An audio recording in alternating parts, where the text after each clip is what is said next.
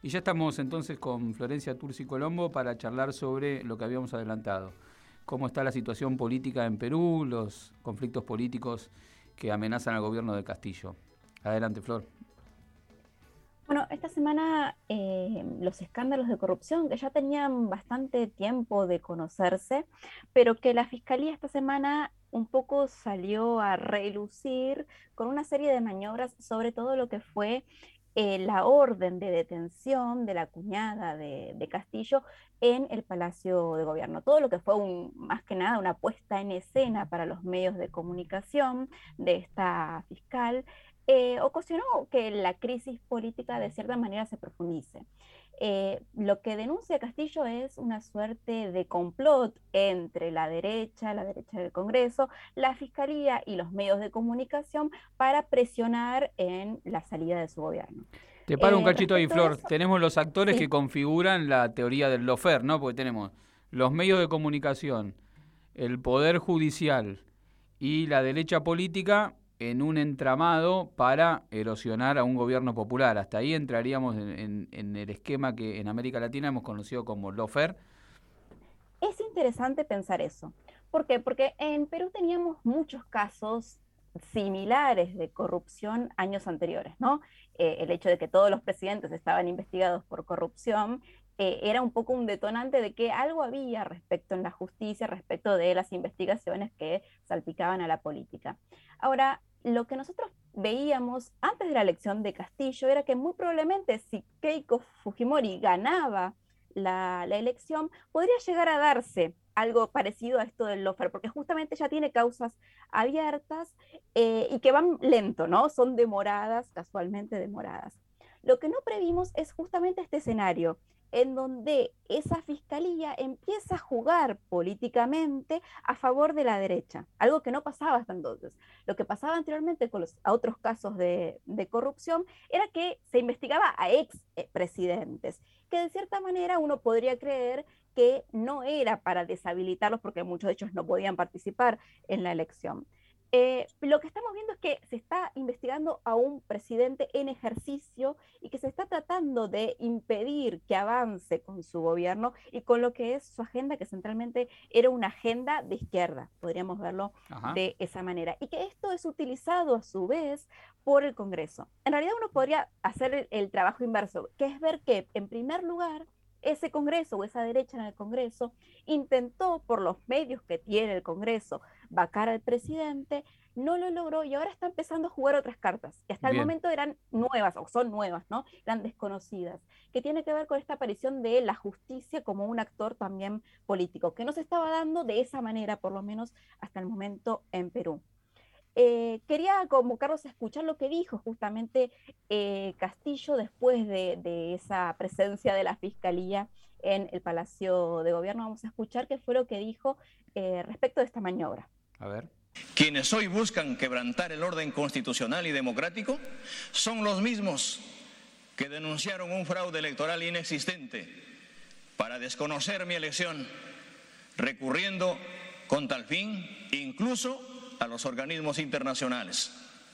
Coincidentemente, ayer, ante la Subcomisión de Acusaciones Constitucionales, se presentó un informe pidiendo ilegalmente mi, inhabilitación.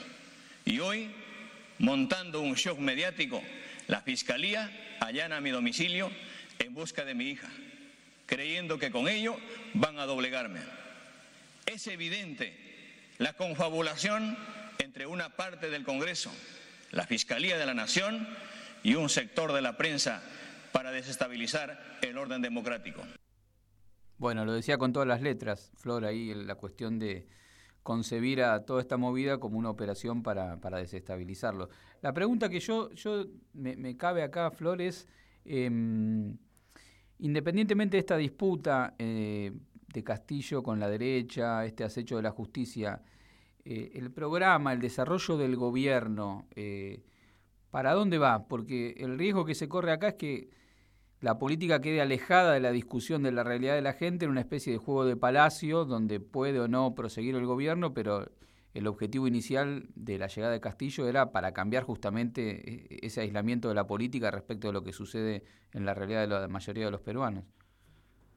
Exactamente, sin dudas lo que pasó en el último gobierno, el anterior gobierno, era justamente eso, ¿no? Que se empezó a dar esa disputa de poderes alejado de las problemáticas sociales. Un poco esto se viene viene yendo hacia el mismo lugar. Esa es la gran problemática. Y el gran problema que tiene Castillo, que parece que estuviese hace un montón en el gobierno, pero solo va un año de gobierno. Y así todo ha lanzado medidas que muchas de ellas han quedado en nada o no han podido profundizarse. Por ejemplo, una de ellas fue la segunda reforma agraria, que fue un anuncio importante que hizo, pero en el cual no pudo avanzar mucho más, ya que luego de eso vino la renuncia de eh, eh, Bellido, ¿no? Em, empezó a haber una serie de problemáticas dentro del Partido Perú Libre que impidieron las, seguir aplicando esas medidas o esas, eh, esos cambios que proponía en el gobierno. Sí.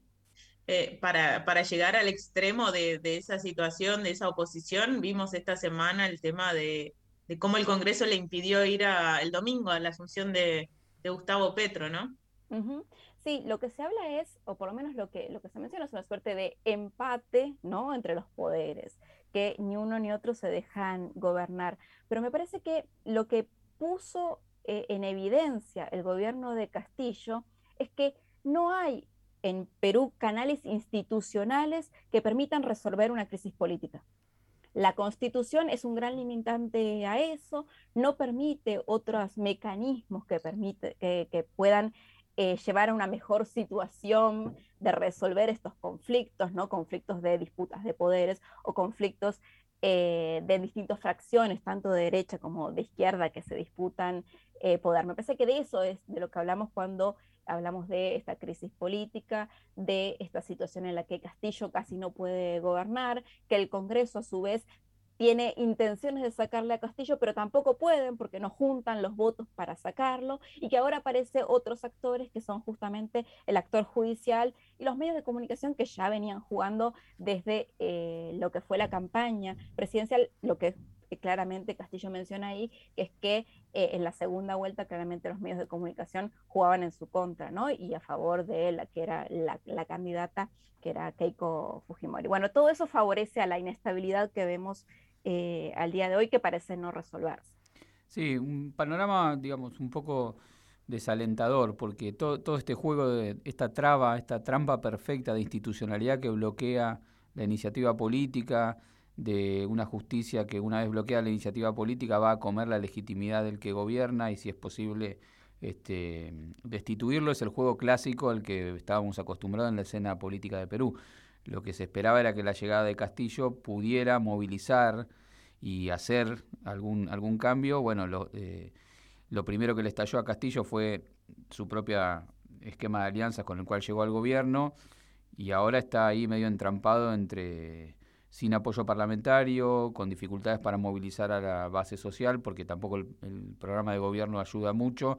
Bueno, está como una especie de, de situación viscosa, espesa, difícil, Castillo, y esperemos que, nada, que esto pueda resolverse a partir de, la activación del gran ausente hoy en la, en la discusión política, que es la, la, presencia de, la movilización popular impulsando alguna agenda que, permita rescatar la promesa inicial por la cual Castillo llegó al gobierno. Claro, ahí hay un, creo yo, otra problemática, que es que Castillo apela al pueblo. Justamente en ese mensaje que escuchamos recién, él termina diciendo que convocaba al pueblo a defender la democracia. Ahora bien, hay un problema que es que ese estallido puede llevar hacia el otro lado, que es esa insatisfacción respecto de el gobierno que se vive, sumado a lo que es el contexto internacional de inflación, que también tiene eh, en Perú su repercusión y que justamente lleva a ese malestar social. Por lo cual hay que tener bastante precaución respecto de qué puede llegar a pasar con la movilización social. Si puede llegar a bancar un gobierno que hasta ahora no pudo lograr mucho, pero que tiene esa promesa de asamblea constituyente que aún no pudo llevar a cabo, o por el contrario, se revive ese pedido que está presente, que es el que se vayan todos, y que es una problemática porque no se sabe qué puede venir después, no necesariamente eso llega a resolver la crisis política, la crisis institucional que vive Perú. Clarísimo, Florencia, muchas gracias. Vamos a seguir de cerca el escenario político en Perú. Conversábamos con Florencia Tursi, quien es politóloga, parte del equipo del Observatorio del Sur Global, sobre eh, las novedades respecto de los escándalos de corrupción contra Castillo y las implicancias políticas que tiene en un gobierno que no le encuentra la vuelta para seguir adelante.